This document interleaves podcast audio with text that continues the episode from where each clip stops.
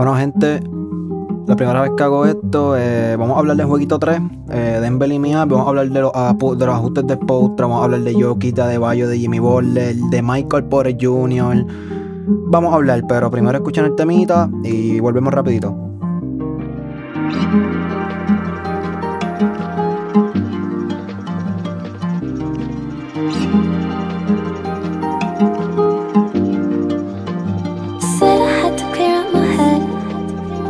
Tonight I think I lost the plot instead. I said that I'd be cleared up by three. To the walls, I know they listen to me. The teachers always called it a shame. They say I don't have passion the same as I did a few years before. They don't see the light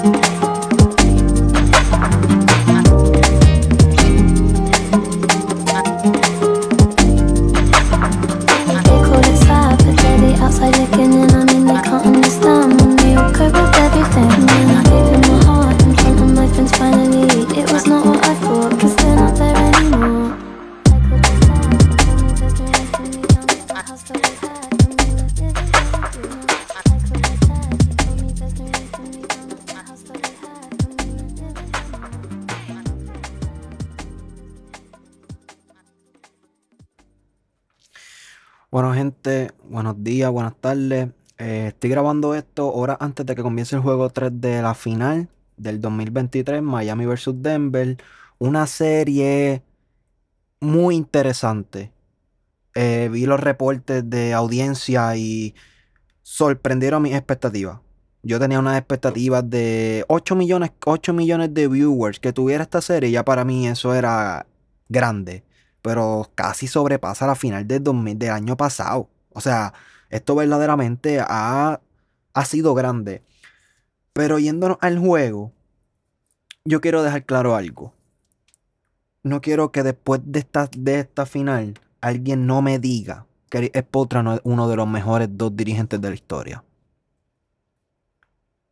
No quiero escuchar eso porque ese juego 2, el ajuste, Sí, podemos hablar de que Gabe Vincent metió, el triple, Max Drew metió el triple. es- Esos, esos son los jugadores que se tienen que encargar de meter la bola. Yo, yo te estoy pagando millones de dólares porque metas la bola. Ese es tu trabajo. Pero si se dieron cuenta, Nikola Jokic jugó mucho en el perímetro. Sí, cogió 10 rebotes. Pero fueron 10 rebotes forzados. En los dos juegos, Nikola Jokic ha forzado, se ha tenido que esforzar más por el rebote. Yo vi en la serie contra los Lakers que a él le dio la gana de un quarter, coger 8, 10 rebotes. Eh, Darwin Ham se eh, le permitió a Nikola Jokic mátame en la pintura. Yo pienso que lo que está haciendo Eric Spoelstra de decirle a Nikola Jokic, si tú estás metiendo el triple, si nosotros estamos metiendo el triple, si tú te quedas en drop coverage, vas a pagar. Y eso es lo que sucede.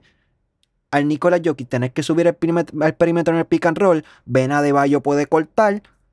Viste la monstruosidad de Vena de Bayo que parecía LeBron James en su prime. Otra cosa. Michael Porter Jr. Yo realmente Michael Porter Jr. no es un salvador. Él no es Jesucristo, él no es el Salvador. Y yo pienso que él está tomando tiros queriendo ser eso. Está tomando triples que él no los mete. O sea, él es un gran tirador de tres puntos, pero Él no es Kevin Durant. Él no puede crear su propio tiro. Él no es Kevin Durant. Él no es Stephen Curry. Él es un tirador que tiene que saber en qué momentos del juego lanzar. Eh, en el juego 1 y 2, entre el juego 1 y 2, de 17 tiros, de 17 triple 3. Yo no puedo vivir así, o sea. Yo le estoy, yo le estoy pidiendo a Michael Porter Jr. 17 y 9. Yo no le estoy pidiendo a él 25, 23, 20. Yo le estoy pidiendo a él 17 puntos, 3 rebotes y que los tiros que tome sean responsables. Yo, porque yo sé que Jamal Murray va a meter sus 25 y 8, 27 y 10. Yo sé que Nikola Jokic va a tratar porque todo el mundo aquí sabe que el Nikola Jokic que asusta es el que está haciendo 14, 15 asistencias por juego. Eric Spotra lo sabe. Jimmy Butler lo sabe. Pat Riley, sentado allá con Alonso Morning, lo sabe. Si yo permito que Nikola Jokic haga 13, 14, 15 asistencias, yo estoy muerto. Porque eso me da a entender que los otros jugadores alrededor de él están siendo efectivos. Yo, yo Eric Spotra, Nikola Jokic, hoy méteme 50 si quieres. Pero yo no voy a permitir que tú hagas 8, 7, 6 asistencias. Si tú me metes 53, 50, 48, 6, 4, 5 asistencias, yo gano el juego. Por eso yo necesito mucho de Michael Porter Jr. Yo necesito efectividad de Michael Porter Jr. Jimmy Butler. Miami necesita hoy a Jimmy Butler de la final del 2020. Y sé que yo creo que estoy pidiendo mucho, pero es lo que necesita Miami Heat si quiere ganar hoy. Yo tengo a Denver ganando hoy. Tengo a Denver. Tengo a Denver por 8. Por 5, por 6. No. Lo que pasa es que verdaderamente hoy yo lo que, lo que nosotros vamos a ver hoy de Nikola Jokic es un all-time great performance. Eric Spotra no, no tiene ajuste para lo que Nikola Jokic va a hacer hoy.